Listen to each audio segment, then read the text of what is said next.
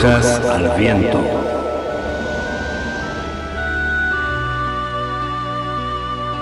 Brujas al Viento, un programa de participación abierta pensado para brujos, brujas y personas de la magia.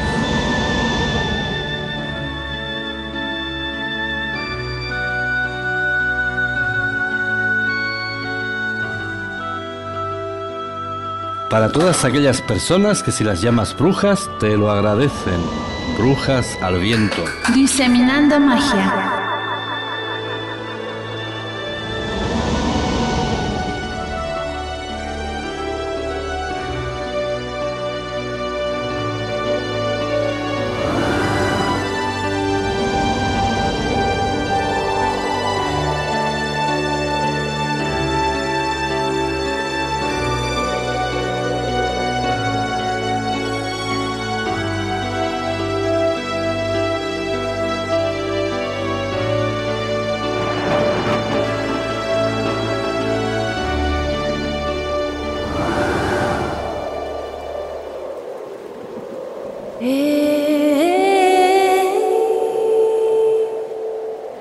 Bienvenidos a radiobrujas.com en nuestro programa de esta noche de todos los sábados, Brujas al Viento.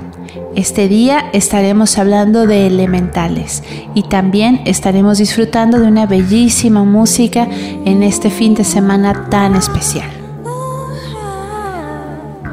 Los gnomos.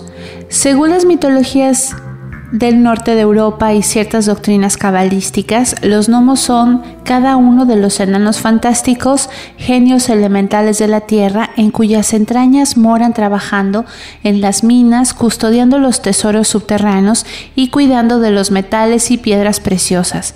El vocablo gnomo fue utilizado por el alquimista suizo Paracelso en su Liber de Nymphis, Sylphis, Pygmeis et Salamandris, de Categoris Spiritubus, publicada en 1956. Su etimología no está clara, precediendo para algunos de una mala traducción del latín medieval nomus y del verbo griego que significa conocer. Para otros, sin embargo, derivaría del griego genomos, que quiere decir terrestre. Los gnomos forman un pueblo sobrenatural de seres muy pequeños e invisibles, dotados de singular astucia, que nació de la fantasía de los visionarios hebreos llamados cabalistas. Los gnomos poseían la presencia, conocían los secretos de la tierra y eran el alma de ésta.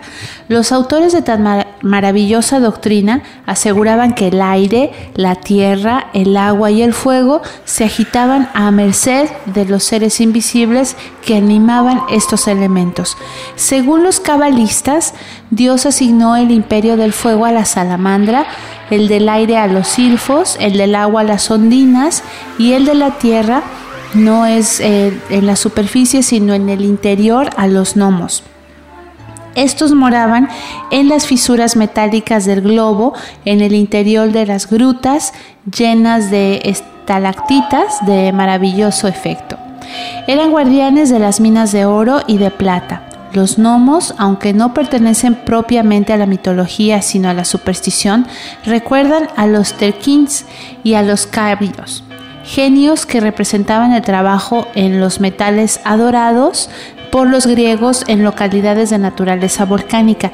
Sin embargo, los mitólogos nada han dicho hasta ahora que sepamos de que pudiese haber relación entre estos personajes míticos de Grecia y los gnomos.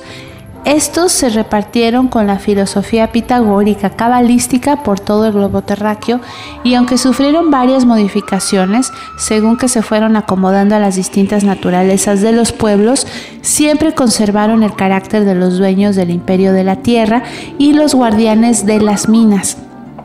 La estatura de estos pequeños genios iba en progresión descendente hasta la más diminuta.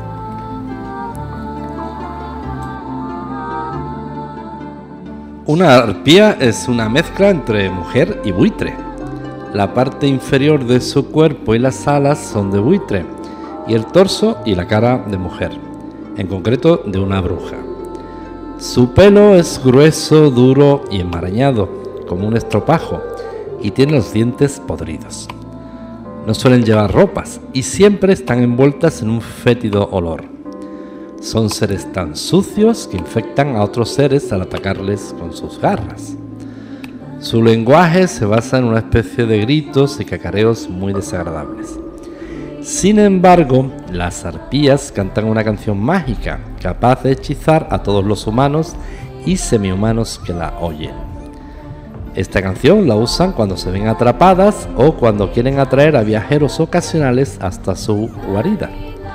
Se deleitan molestando a otros seres y animales.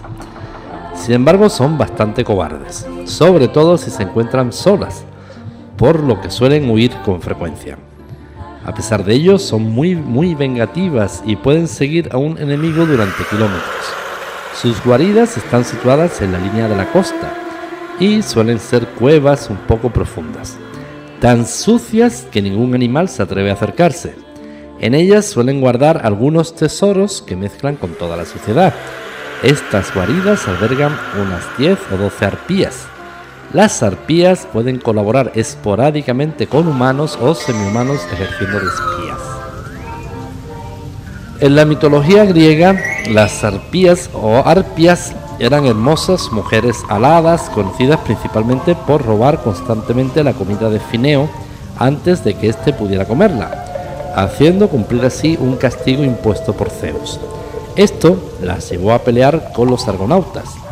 En tradiciones posteriores, fueran transformadas en genios maléficos alados de afiladas garras, que es como se les conoce popularmente. Las arpías eran hijas de Electra y Tomante y hermanas de Iris. Hesíodo las describía en su teogonía como criaturas de adorables cabellos. Fineo, un rey de Tracia, tenía el don de la profecía Zeus, furioso con él por haber revelado secretos de los dioses del Olimpo contra voluntad de estos, le castigó confinándole en una isla con un festín del que no podía comer nada, pues las arpías siempre robaban la comida de sus manos justo antes de que pudiera tomarla. Este castigo se prolongó hasta la llegada de Jasón y los argonautas, que enviaron a los héroes alados, los Boreadas, Calais y Cetes, tras las arpías. Estos lograron espantarlas, pero no las mataron a petición de Iris, la diosa del arco iris, quien prometió que Fineo no volvería a ser molestado por ellas. Agradecido por su ayuda, Fineo contó a los argonautas cómo superar a las simplegades para poder continuar su periplo. La versión básica de este mito, a medida que fue contada una y otra vez, añadió nuevos detalles a saber que las arpías no robaban la comida, sino que la ensuciaban con sus excrementos, haciéndola incomible. Pronto fueron vistas como difusoras de suciedad y enfermedad, adquiriendo también su más famosa apariencia monstruosa. Con esta forma fueron agentes del castigo que raptaban a la gente y torturaban de camino al Tártaro. Eran despiadadas, crueles, violentas y vivían en las islas estrófades solían ser vistas como personificaciones de la naturaleza destructiva del viento. Según Hesíodo, las arpías eran originalmente dos. Aelo, un viento tempestuoso, a veces llamada Nicotoe, y Ocípite, el vuelo rápido. Posteriormente los romanos añadieron a Celeno, la oscura, considerada la más malvada de todas. Homero nombra en la una llamada Podarge, o pies veloces, madre tras unirse con el viento céfiro de Janto y Valio, caballos de Aquiles. También se hace a las arpías madres de Flogeo y Arápago, caballos de los Dioscuros, Castor y Pólux. Eneas encontró en las arpías en las estrófades, cuando éstas robaron repetidamente el banquete que los troyanos estaban preparando. Cereno los maldijo, diciendo que los troyanos estarían tan hambrientos que se comerían sus mesas antes de que el día terminase. Los troyanos huyeron asustados.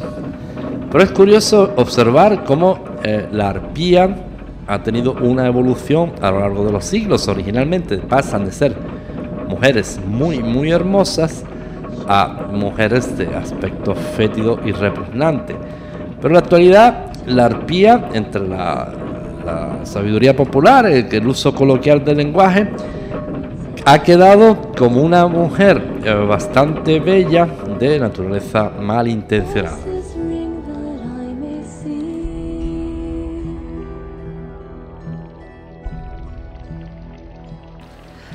Los genios.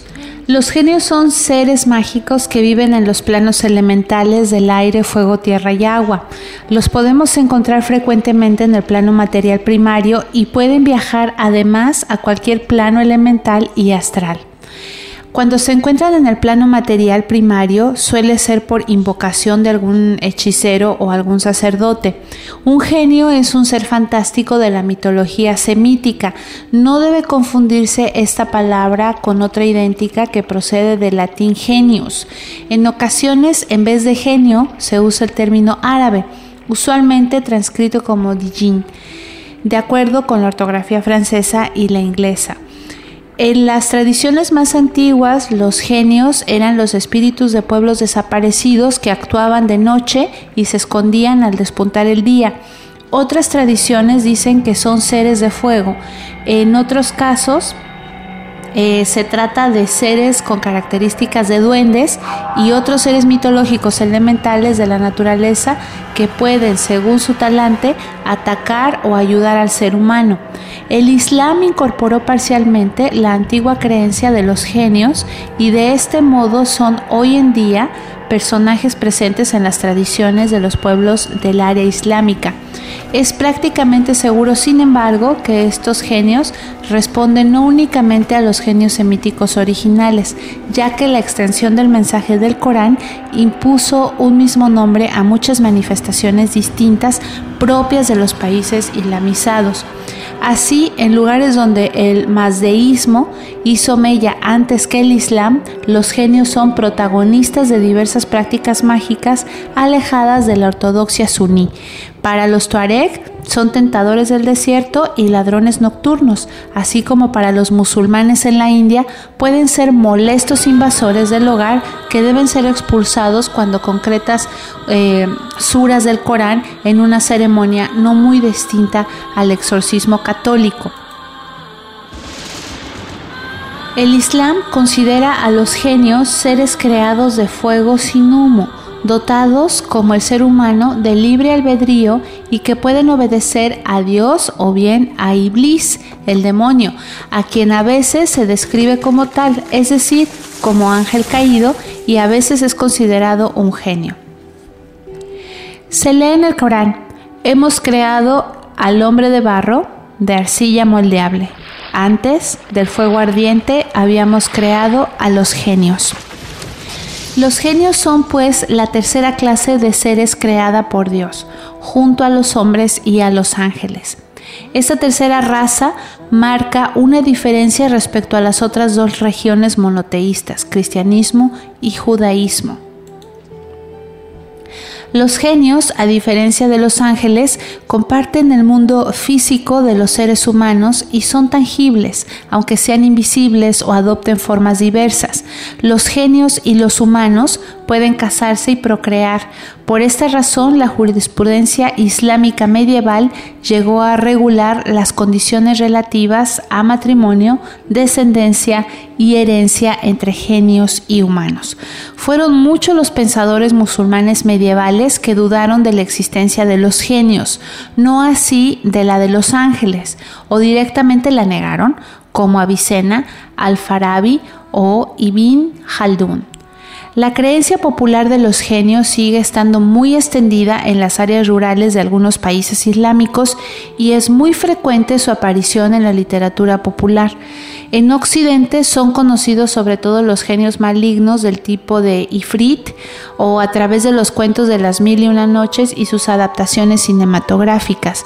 Una muestra a la vez de la creencia popular en los genios y de que pueden ser seres dignos de devoción e imitación la podemos encontrar en Marruecos, donde en el marco del muy popular culto a los moravitos y santones se inscribe el culto a un personaje que no es humano sino genio. Se trata del moravito Sidi Shamharush, situado en la aldea del mismo nombre en el Atlas y al cual acude la gente de la zona en peregrinación para ganarse la baraca o bendición divina por intercesión del santón. El culto es similar al que se prodiga a otros moravitos, salvo por el hecho de que en este caso no gira alrededor de una tumba, ya que Sidi Sham Harush no ha muerto. Vive de día bajo la forma de perro negro y en la noche adopta apariencia humana.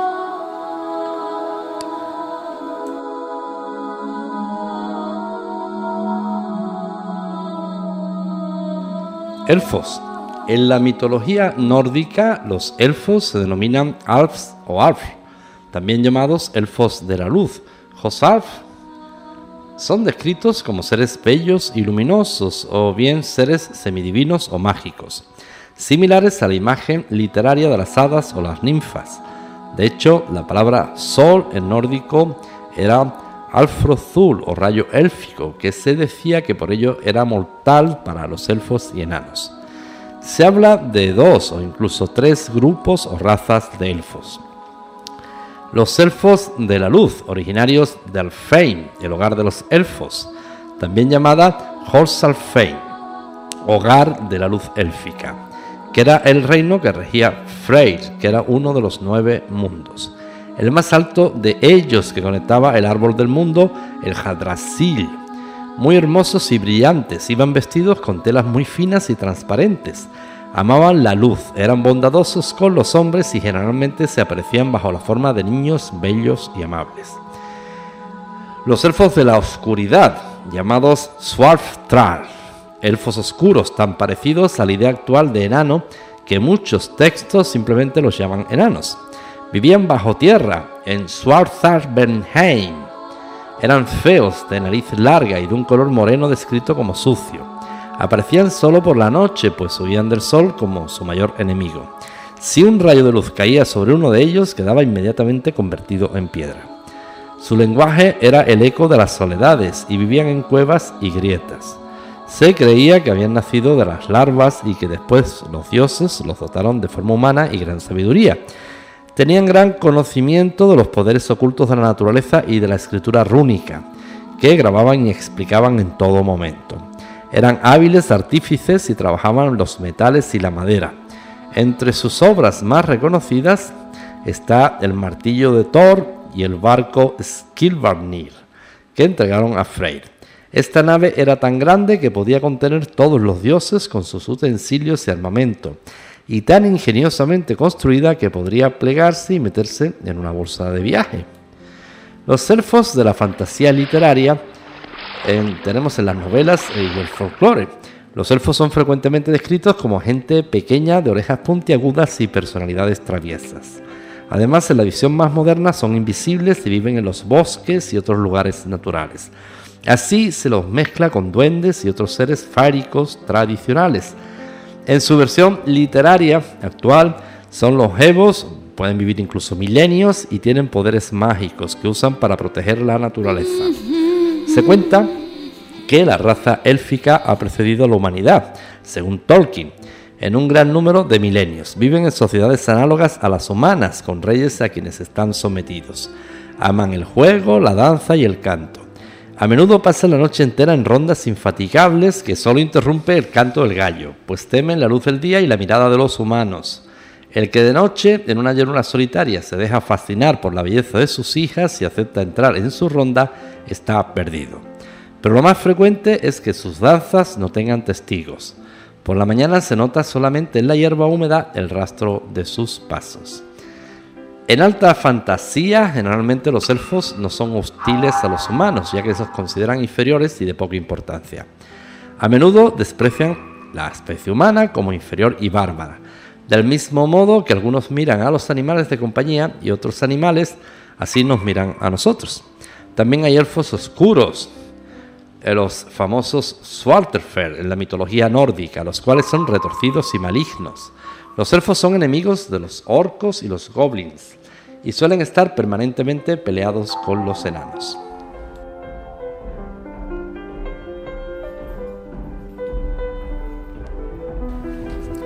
Los duendes. Los duendes son seres mitológicos elementales de la naturaleza, guardianes de los bosques y de todos los seres vivos habitantes de ellos, especialmente las plantas, los animales y demás elementos naturales.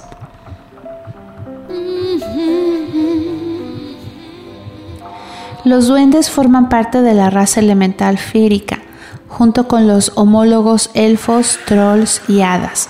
Son guardianes de la naturaleza y son los seres más populares de las mitologías celta y nórdica, ya que tanto vikingos como celtas veneraban a la naturaleza.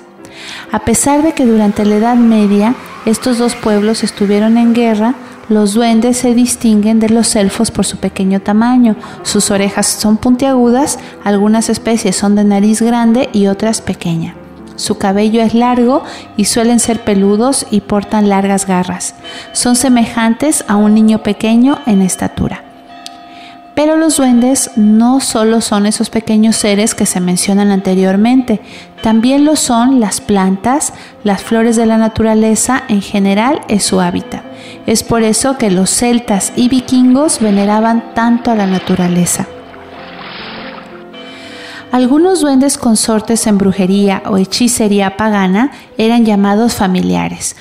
Los druidas celtas y algunos hechiceros los usaban como espías o ayudantes para conjuros. Se dice que la Madre Tierra otorgaba estos ayudantes a sus druidas más selectos, en el caso de estos hechiceros que trabajaban magia oscura, al mismo eh, enemigo que era quien lo hacía. Es por ello que se les atribuía la forma de un animal pequeño por ser discretos, ya fuera como un gato, un hurón, un sapo, una rata, un murciélago, etc. Los duendes suelen ser expertos en la magia, adivinación y demás ciencias ocultas. Sin embargo, su magia es ineficaz contra alguien que porte un trébol de cuatro hojas. Son intolerantes a la imagen de San Patricio, al santo patrón de Irlanda, ya que fue este quien les desterró de la casa de Dios. Aunque el día celebrado a este santo, 17 de marzo, se dice que es cuando todos los duendes y demás seres de la fauna faérica emergen de sus escondites haciendo calamidades por doquier. Se les puede matar con hierro forjado, porque también se les atribuye vulnerabilidad a la plata, al igual que los hombres lobo, ya que la plata se considera un metal santo.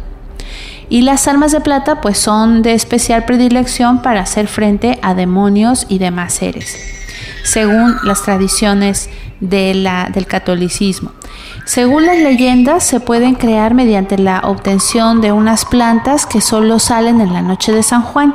Estas plantas se deben guardar en una botella o recipiente fabricado en vidrio de color negro, que no se ve al interior del recipiente. Se debe de dejar una botella cerrada durante toda la noche de San Juan y por la mañana abrirla y saldrá en las leyendas un pequeño duende creado para ser tu ayudante.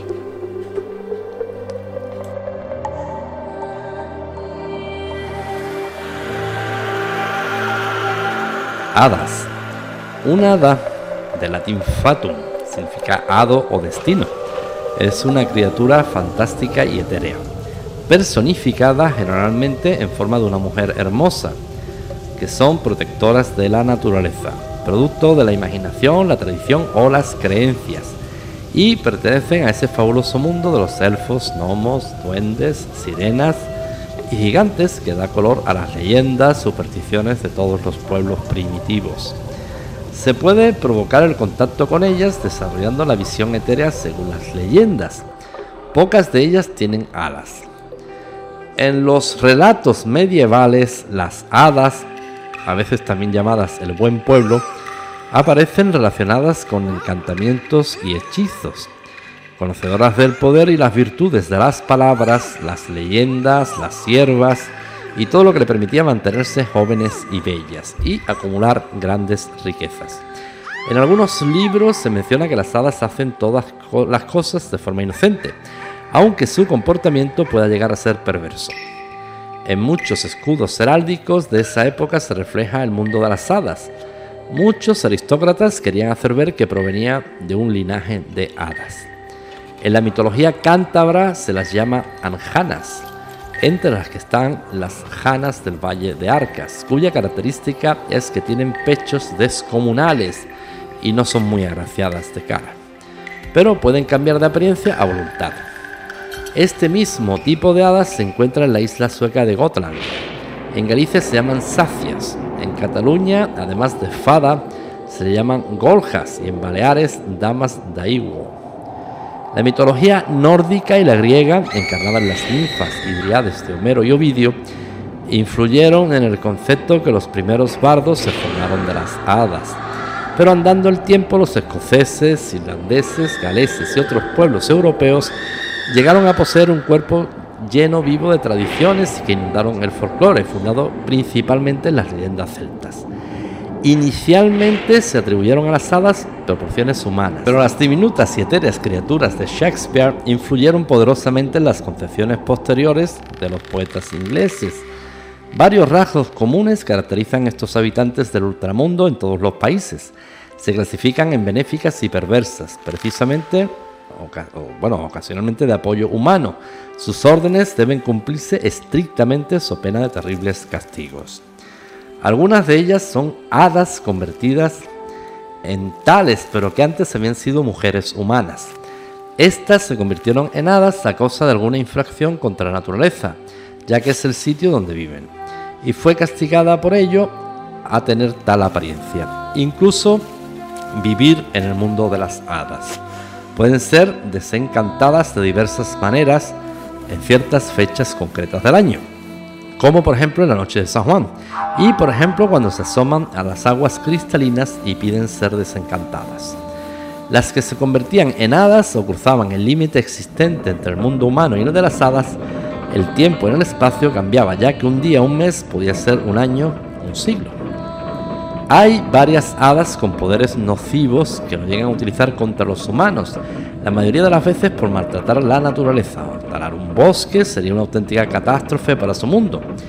Llegaban a raptar a niños para cambiarlos por seres féricos totalmente igual que a los niños raptados. Así intentaban crear una estirpe entre humanos y hadas, aunque los niños morían al poco tiempo, ya que eran pálidos y enclenques. En la Edad Media, todos aquellos niños que estaban pálidos y delgados se les consideraba que eran hijos de las hadas y habían ocupado el lugar del verdadero hijo. Otras veces engatusaban a un hombre de noble estirpe, transformándose en mujeres de belleza inigualable para quedarse embarazadas de estos y dar a luz un ser mitad humano, mitad férico. Para que el ser sobreviviera, el marido no debía rezar nunca y jamás deberían ver las hadas desnudas por completo. Este conjunto de supersticiones, derivadas de las creencias anímicas de todos los pueblos primitivos, ha inspirado a notables literatos sus fabulosos cuentos de hadas Especialmente cerca de esta emisora, en Radio Brujas, tenemos un ejemplo precioso. En la roca de Calpe, o considerar el peñón de Gibraltar, de la que ya en la época de los romanos, eh, geógrafos como Pomponios Mela explica que en el seno del peñón de Gibraltar y dentro de lo que son las cuevas de San Miguel o San Michael, existe la entrada al submundo mágico, donde en inglés dicen que habitan las fairies, son las hadas.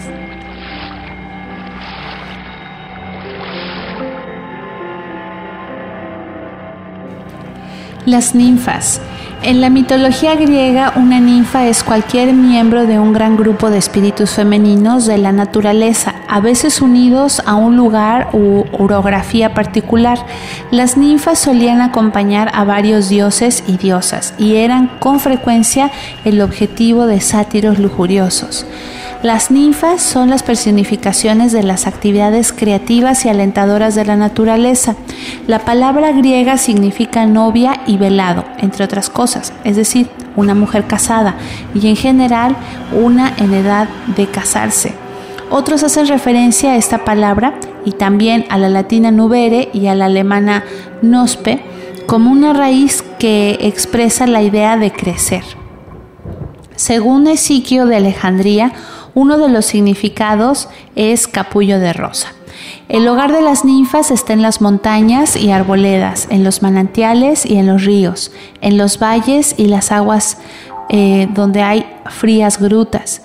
Con frecuencia son el séquito de divinidades superiores de Artemisa la cazadora, de Apolo el profeta, del jueriguista y dios de los árboles Dionisio, y también de dioses rústicos como Pan y Hermes, dios de los pastores.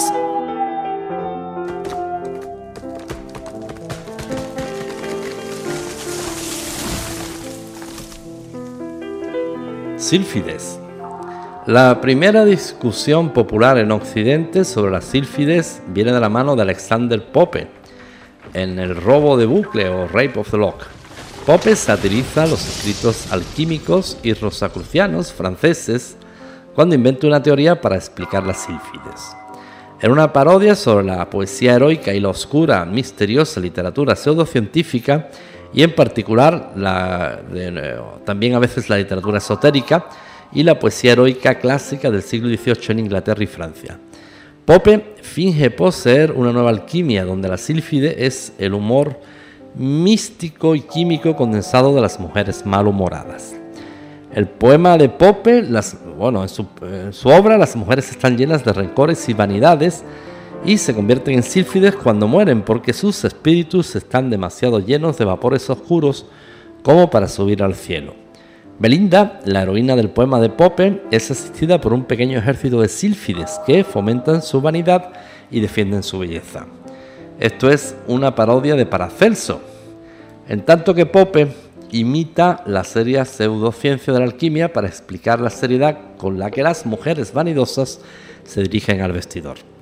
En una ligera parodia de la batalla divina en el paraíso perdido de John Milton, cuando el varón del poema intenta cortar un mechón del pelo de Belinda, las sílfides interponen sus aéreos cuerpos entre los filos de las tijeras sin efecto alguno. La jefa de las sílfides en el robo del bucle tiene el mismo nombre que el siervo de Próspero en la tempestad de William Shakespeare, Ariel. Debido a su asociación con el ballet, las sílfide están identificadas con hadas y leyendas medievales, también hablan del país de estas, así como una confusión con otros espíritus del aire. Por ejemplo, en El sueño de una noche de verano de Shakespeare, el término sílfide puede usarse para aludir a una muchacha esbelta.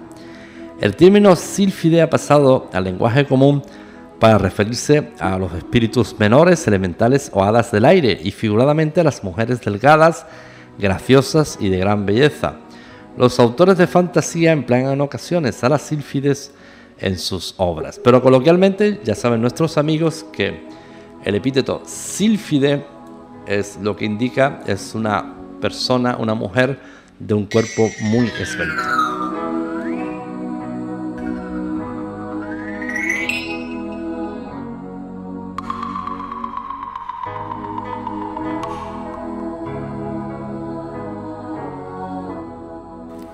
Salamandras, guardianes del fuego, provocan incendios y sequías, están relacionadas con el hígado y con los órganos que conciernen a la nutrición, protegen las pasiones ardientes, las iniciativas audaces y las empresas generosas. Las salamandras, símbolo de cólera, dominan los temperamentos sanguíneos y no pueden ser evocadas y dominadas por quien tiene miedo al fuego. Una de sus moradas es el monte Etna. Ahí se oyen sus gritos, su cuerpo es luminoso y ágil, conocen el pasado, el presente y el futuro. Su proximidad es peligrosa, ya que su cuerpo está formado por llamas. Los hijos de estos elementales se llaman centellas, que son los que advierten a los hombres sobre cuándo va a producirse un incendio. Según opiniones, las salamandras femeninas son seres muy bellos, más que ningún otro, ya que pertenecen al elemento más puro. Sus planetas son el Sol y Júpiter y sus signos zodiacales Aries, Leo y Sagitario. El elemento fuego compatibiliza con los dos opuestos, la creación y la destrucción. Son seres que se ven entonces influenciados por esto y suelen actuar más a gusto en el verano estación que le es muy propicia y adoptan los colores rojizos tan característicos de las llamas.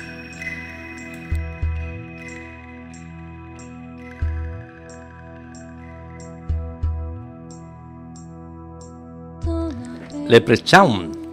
En la mitología celta, un leprechaun es un tipo de elfo duende que habita en la isla de Irlanda desde antes de la llegada de los celtas. Como otras razas mitológicas de la tradición irlandesa, los leprechauns se consideran criaturas de naturaleza dual, material y espiritual. Igual que las hadas del folclore irlandés, pasan la mayoría del tiempo fabricando zapatos. No es ningún secreto que los leprechauns se dedican a vigilar sus inmemoriales almacenes de oro y otros tesoros enterrados. Cuenta la leyenda que los humanos pueden compartir esta riqueza, pero solo si son lo bastante listos como para capturar a un leprechaun y forzarle a entregar sus ricos bienes a cambio de la libertad. No es fácil, ya que estos diminutos hombres, curiosamente son todos machos, son extremadamente listos y suelen encontrar la manera de desbaratar los planes de los humanos. Las imágenes modernas de los leprechauns, especialmente las que se ven cuando se acerca el día de San Patricio, suelen mostrar un hombrecillo vestido de verde. Sin embargo, según cuenta la tradición, era posible verlos vestidos con chaqueta roja de brillantes botones plateados, calzas azules o marrones, zapatos grandes con hebillas gruesas de plata y sombrero tricornio de copa alta. Su estatura varía entre los 15 centímetros y algo más del metro y medio, y suelen tener cara traviesa y digna a la vez. Muchos tienen barba y forman en pipa. Cuando están trabajando suelen usar un delantal de cuero de zapatero y un pequeño martillo con el que fabrican o arreglan pequeños zapatos de talla de hada. Aparentemente los leprechaun no tratan a sus compañeras hadas mucho mejor que los humanos, ya que solo les hacen un zapato, nunca el par completo. El nombre leprechaun proviene de la palabra irlandesa luprashan, sin embargo, algunos estudiosos piensan que la palabra leprechaun deriva del gaélico leis brogan, que significa el que hace un solo zapato. Pero quizás la incapacidad de los leprechaun de hacer un par completo de zapatos se deba solo a puro descuido, pues a menudo están un poco achispados de tanto beber cerveza. En la región de Asturias, en el norte de España, se le identifica con la figura del trasgo o trasgo, un cuento típico empieza con un viajero que sigue el débil sonido de un martillo proveniente de un espeso bosque o una pradera. Cuando el leprechaun ve que le han descubierto, suele mostrarse amable hasta que su visitante le pida que le diga dónde esconde el oro. Entonces puede agarrar un berrinche tremendo, niega tener oro y señala un imaginario enjambre de abejas o un árbol a punto de desplomarse, o hace lo que sea para distraer a su captor. En el mismo instante en que el humano le quita los ojos de encima, el Leprechaun se esfuma. Si falla este truco, pues le quedan aún muchos recursos. Eh, por ejemplo, puede volverse sorprendentemente generoso y en un abrir y cerrar de ojos comprar su libertad con una bolsa repleta de monedas de oros. Pero cuando los Leprechaun lo rocían con el oro, es mejor no endeudarse demasiado pronto, pues su regalo se convierte enseguida en cenizas o desaparece por completo. El granjero y el leprechaun. Es un cuento típico sobre el ingenio del leprechaun que se ha contado en Irlanda durante generaciones. Un granjero se encontraba trabajando en sus tierras cuando descubrió por casualidad a un hombrecillo que se escondía bajo una hoja. Convencido de que se trataba de un leprechaun, el granjero capturó enseguida al hombrecillo en su mano y le preguntó dónde tenía escondido el oro. El Leprechaun solo deseaba que le liberase, por lo que enseguida le reveló que su tesoro se hallaba oculto debajo de un arbusto cercano. Sin soltar a su diminuto cautivo, el granjero se encaminó hacia el lugar indicado, pero resultó que el arbusto estaba rodeado de otros cientos de arbustos idénticos. Como no tenía mano ninguna herramienta para acabar, se quitó uno de sus calcetines rojos y lo ató a una rama para marcar el arbusto que Leprechaun le había señalado. Cuando se dirigía a su casa en busca de una pala, el Leprechaun le señaló que ya no necesitaba sus servicios para nada y le pidió que le liberara. El granjero accedió, pero no sin antes hacerle prometer que no iría a quitar el calcetín ni a llevarse el oro. Buena idea, pero no resultó como esperaba. Cuando el granjero regresó al campo a los pocos minutos, todos los arbustos estaban marcados con calcetines rojos idénticos. La gente suele decir que los leprechauns son muy pequeñitos, pero el corazón que albergan es enorme. Desde el año 2000, en la Ciudad de México, el actor y médico de la risa, Fernando Córdoba, ha desarrollado una técnica de actuación llamada leprechaun, la cual es un equilibrio entre el clown y un bufón, haciendo una mezcla entre el juego y la lucha, lo irreverente y lo tierno. Esta técnica tiene por objeto desarrollar en el individuo la capacidad de ser sencillo y ver la vida con alegría, En Leprechaun la alegría puede ser explosiva, pero siempre sincera, desde lo que siento y no desde lo que pienso. Duende o Leprechaun es quien simplemente dice, sal y sonríe.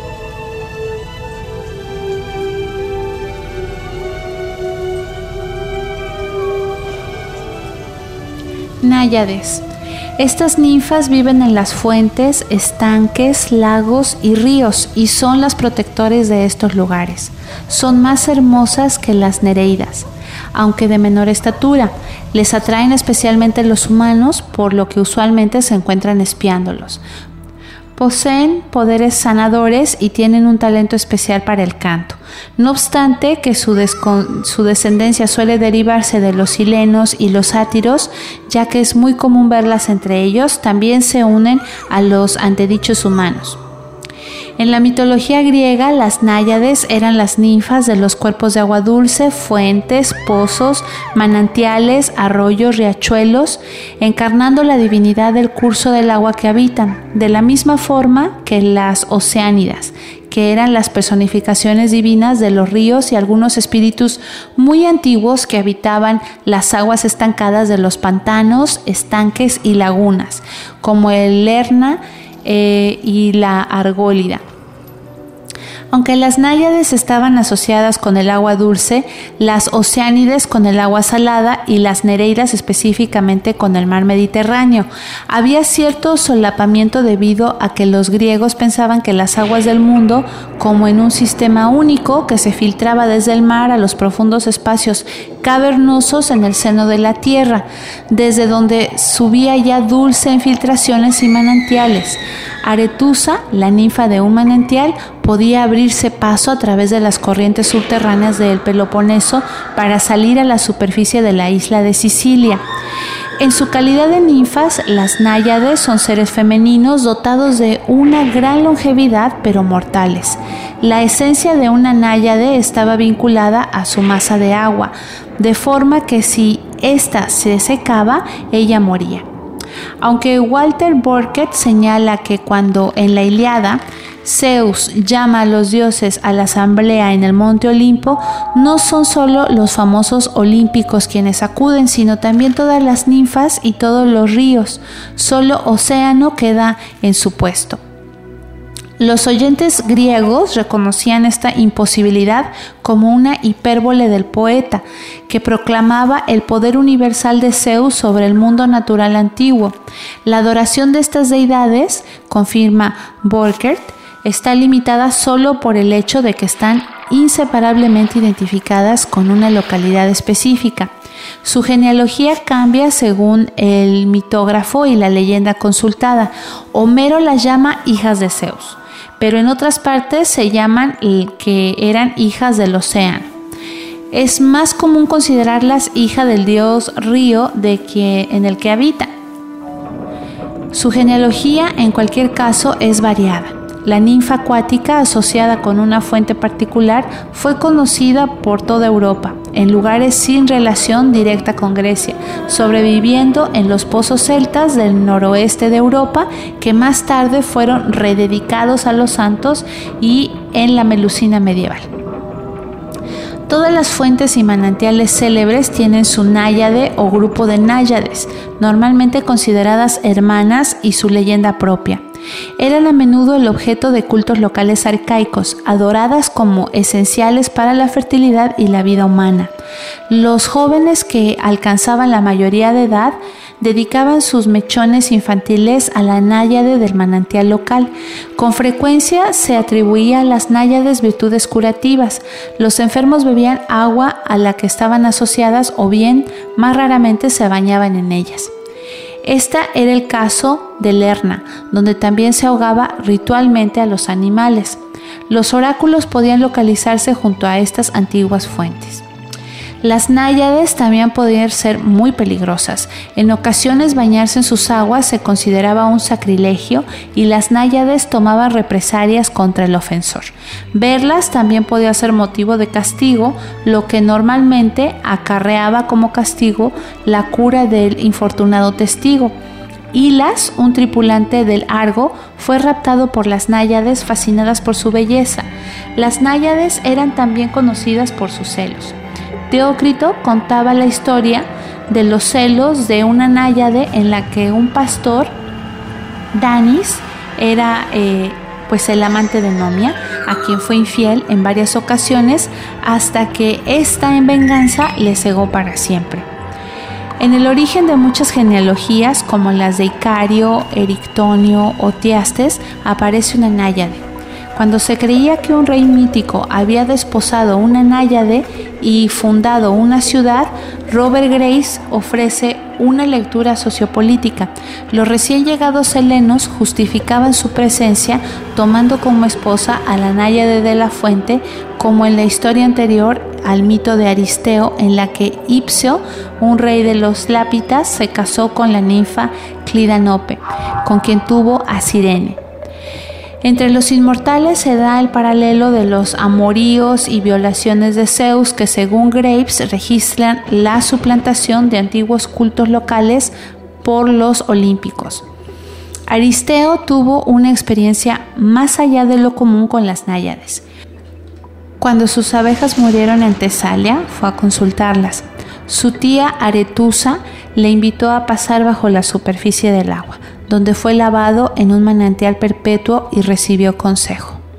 Un mortal pero relacionado se había ahogado, siendo enviado como mensajero de esta forma para lograr consejo y favores de las náyades para su pueblo.